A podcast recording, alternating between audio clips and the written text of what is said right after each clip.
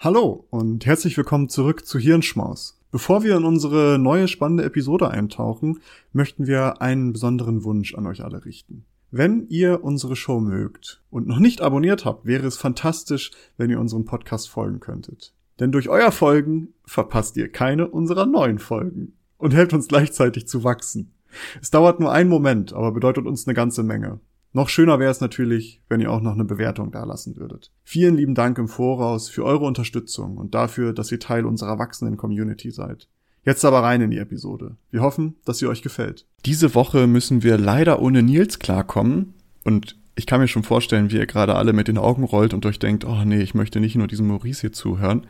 Aber ich hoffe, ich habe vielleicht trotzdem irgendwie ein interessantes kleines Thema heute mitgebracht. Und zwar möchte ich einmal über das staatliche Gewaltmonopol sprechen und über die Frage, ob dieses staatliche Gewaltmonopol derzeit in Deutschland ausgenutzt wird. Dazu aber gleich mehr. Vielleicht starten wir einfach mal ganz, ganz grundlegend erstmal zur Geschichte dazu. Also in archaischen Zeiten wurden Auseinandersetzungen meist noch persönlich und sehr häufig gewalttätig geklärt. Oftmals nach dem sogenannten Jus Talionis, also dem Talionis-Prinzip, was so viel bedeutet wie Gleiches mit Gleichem vergelten, aber in der Realität sah es häufig eher so aus, dass die Strafe deutlich krasser war als das Vergehen oder das Verbrechen. Diese Blutrache, wenn man sie so denn nennen möchte, wurde von etlichen Kulturen als sinnvoll angesehen. Also die Babylonier schrieben dies in ihren Kodizes zum Beispiel. Der Koran schreibt, und ich weiß nicht, ob ich das jetzt richtig ausspreche, aber die Quisas als Prinzip der Wiedervergeltung vor. Und auch die alttestamentliche Bibel spricht von Auge für Auge. Dieses Prinzip findet sich dann auch in den etlichen Familienfäden im Mittelalter oder in der frühen Neuzeit wieder. Und diese haben häufig ganze Schlachten angezettelt, nur aufgrund einer Sachbeschädigung oder Beleidigung. Indirekt haben wir darüber auch schon mal in einem anderen Lunchbreak gesprochen, äh, in dem Lunchbreak mittelalterliche Strafen für Mord. Hört da auf jeden Fall gerne rein, denn darin geht es eher um die Frage, welche rechtlichen Lösungen dann irgendwann dafür entwickelt wurden, um eben diese Problematik dieser Fädenkriege oder ähnliches zu unterbinden. Grundsätzlich war damals aber eher ein bisschen das Prinzip, dass man nur vor Gewalt geschützt war, wenn man einer Gruppe angehörte, die einen beschützen konnte und die auch glaubhaft und effektiv mit Gegengewalt drohen konnte. Das änderte sich erst mit dem sogenannten Pax Dei, mit dem Gottesfrieden, der im 11. Jahrhundert dann entstand. Dieser stellte endlich die Weichen auf ein staatliches Gewaltmonopol. Bei diesem Pax Dei verzichtete der Adel per Eid auf sein Federecht. Erst nur an Sonn- und Feiertagen, dann aber auch irgendwann an den anderen Tagen, bis Heinrich IV. den reichsweiten Gottesfrieden ausrief und dessen Durchsetzung in königliche Hand legte. Allerdings, bis diese Idee so richtig gereift ist, des staatlichen Gewaltsmonopol, hat es noch ein bisschen gedauert. Thomas Hobbes spricht das staatliche Gewaltmonopol mit seinem Leviathan das erste Mal wirklich explizit an. Er sagt, nur der Staat sollte die Möglichkeit haben, Waffen einzusetzen, um die Menschen davon abzuhalten, sich gegenseitig Gewalt zuzufügen. Sein Grundgedanke dahinter war, dass wir Menschen naturgemäß schlecht zueinander wären und es somit wirksame Maßnahmen geben sollte, um uns vor unseren Mitmenschen und uns selbst zu schützen. Nach Hobbes braucht der Mensch damit ein kollektiv gewolltes und übergeordnetes Gewaltmonopol, damit dieser sich nicht mehr vor seinesgleichen fürchten muss. Und die, diese Rolle sollte eben der Staat als furchterregender Leviathan übernehmen, der diese Schlechtigkeit der Menschen im Rahmen hält. Diese Staatstheorie, die von Hobbes entwickelt wurde, musste allerdings noch um Gesetze ergänzt werden, um eben totalitäre Regime zu verhindern, die dieses Gewaltmonopol ausnutzen könnten. Dafür gab es zwei relevante Köpfe, und zwar einmal John Locke und Montesquieu. John Locke forderte ganz explizit ein Government of Laws, not of Man, um die Menschen so vor einem omnipotenten Staat zu schützen. Ebenso entwickelte er den Grundsatz der Gewaltenteilung und Gewaltenbalance, damit die Staatsgewalt nicht mehr in einer einzigen Hand vereint werden kann oder könnte. Montesquieu macht daraus dann drei selbstständige, getrennte und sich gegenseitig kontrollierende Staatsgewalten. Und wir alle kennen die Legislative, Judikative und Exekutive. Seine Maxime hinter diesem Gedanken war, die Freiheit der Menschen verfassungsrechtlich vor Machtmissbrauch zu schützen. All diese Gedankenströme und Ideen führten zum letztendlichen rechtsstaatlich gebundenen Gewaltmonopol mit dem Ziel, die Freiheit der Menschen zu schützen. Doch in der Geschichte haben wir gesehen, dass dieses staatliche Gewaltmonopol nicht immer als gegeben angesehen werden kann, beziehungsweise dass immer noch die, die Gefahr besteht, dass das ausgenutzt wird. Also als Beispiel in der DDR gab es den sogenannten Volksaufstand und das war ein Tag, an dem das staatliche Gewaltmonopol insgesamt 39 Lebe, Leben forderte. Ein weiteres abschreckendes Beispiel aus Deutschland ist natürlich auch die Reichspogromnacht oder der Genozid gegen die Juden in Deutschland zur nationalsozialistischen Zeit, wo ganz bewusst der, das staatliche Gewaltsmonopol dafür eingesetzt wurde. Wir können also festhalten, die Geschichte vom staatlichen Gewaltsmonopol hat sehr lange gedauert und die Ideen dahinter mussten sich erstmal entwickeln und reifen. Und auch wenn wir das jetzt momentan haben, ist es immer noch etwas, was nicht als unbedingt festgeschrieben angesehen werden kann, da wir in der Vergangenheit genug Fälle hatten, wo es trotzdem noch ausgenutzt wurde. Und wenn man viel auf Twitter unterwegs ist, sieht man, dass in letzter Zeit wieder sehr häufig Kritik am staatlichen Gewaltsmonopol aufkommt. Besonders während Demonstrationen sind oder ähnliches, gibt es immer wieder etliche Vorwürfe zur Polizeigewalt, was dann ja zum gewaltlichen, äh, zum staatlichen Gewaltsmonopol gehört. Ab und zu gibt es auch Fälle, in denen bewusst oder ganz direkt behauptet wird, dass das staatliche Gewaltmonopol bewusst ausgenutzt wird. Meist in der Annahme, dass unliebsame Meinungen oder ähnliches unterdrückt werden sollen. So gab es dies beispielsweise bei den Protesten gegen die Corona-Maßnahmen, aber auch zum Beispiel bei Lützerath oder ähnliches. Vor ein bis zwei Jahren gab es sogar den Fall rund um Riga 94. Das war ein besetztes Haus, das geräumt werden sollte. Und dort wurde auf die angebliche, sage ich mal, Ausnutzung des Gewaltmonopols mit Gegengewalt reagiert. Es gab da diese Straßenschlachten, ging durch die Medien. Wir alle erinnern uns wahrscheinlich daran. Andere wiederum, besonders die Polizei, behauptet, dass das nicht so stimmt, dass es eine Ausnutzung vom staatlichen Gewaltsmonopol gibt, sondern vielmehr, dass der Gegenteil, das Gegenteil der Fall ist.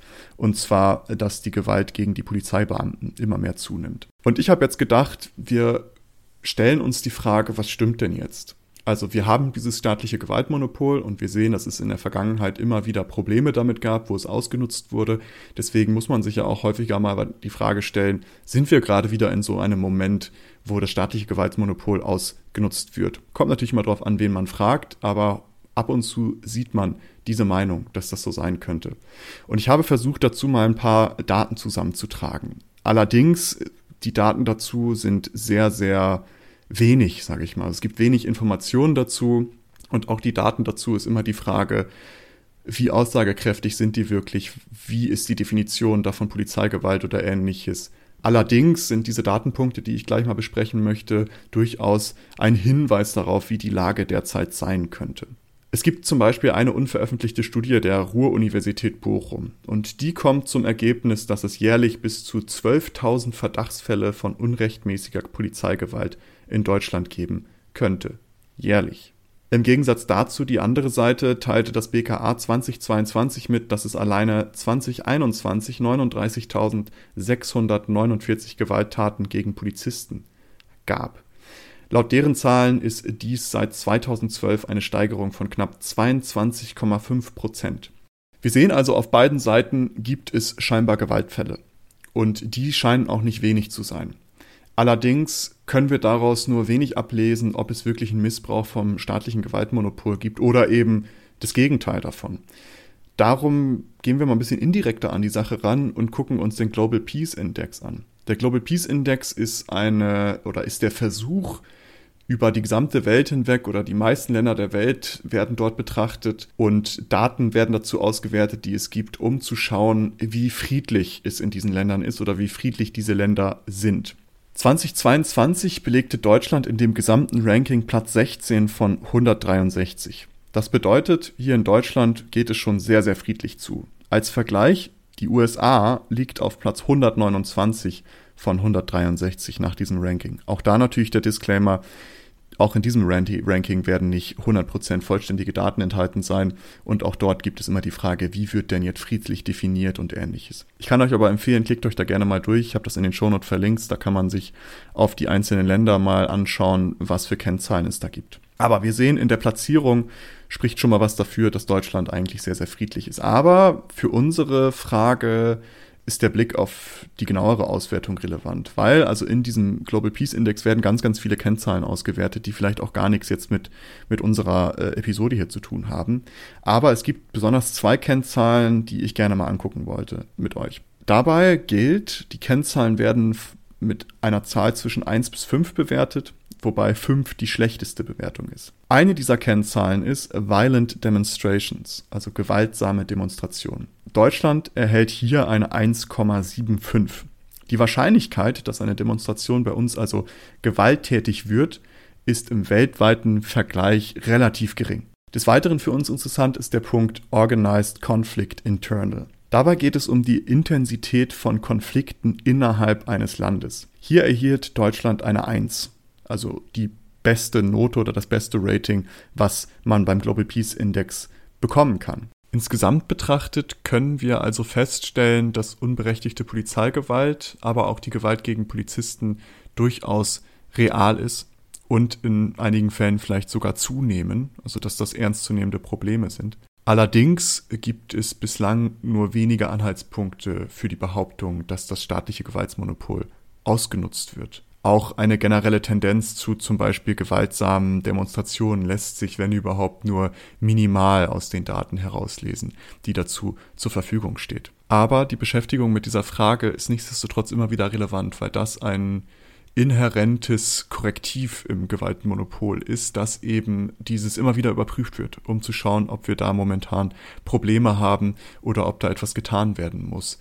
Im Großen und Ganzen können wir oder kann ich das in diesem Moment verneinen. Allerdings gibt es durchaus Probleme. Und ein Problem ist zum Beispiel noch abschließend die niedrige Erfolgsquote bei Anzeigen gegen die Polizei. Also das ist zum Beispiel etwas, was dann als Korrektiv nochmal implementiert werden könnte. Ich dachte, ohne Nils mache ich es mach mal kurz und knackig und ich denke einfach mal ein bisschen über Gewaltmonopol und ähnliches nach, weil, wie gesagt, in letzter Zeit es mir immer wieder häufiger untergekommen ist, die Frage danach, ob dieses doch in Deutschland ausgenutzt wird oder in den letzten Monaten, im letzten Jahr etc. Und dann dachte ich, da spreche ich einfach mal drüber, über die Geschichte, über die Ideen dahinter und was für Daten wir dazu haben. Ich hoffe, es hat euch trotzdem gefallen, auch ohne Nils ausnahmsweise mal, aber ich verspreche es, nächste Woche ist er wieder da. In diesem Sinne, Folgt uns gerne auf Social Media, solltet ihr es nicht schon tun, auf Instagram und Twitter.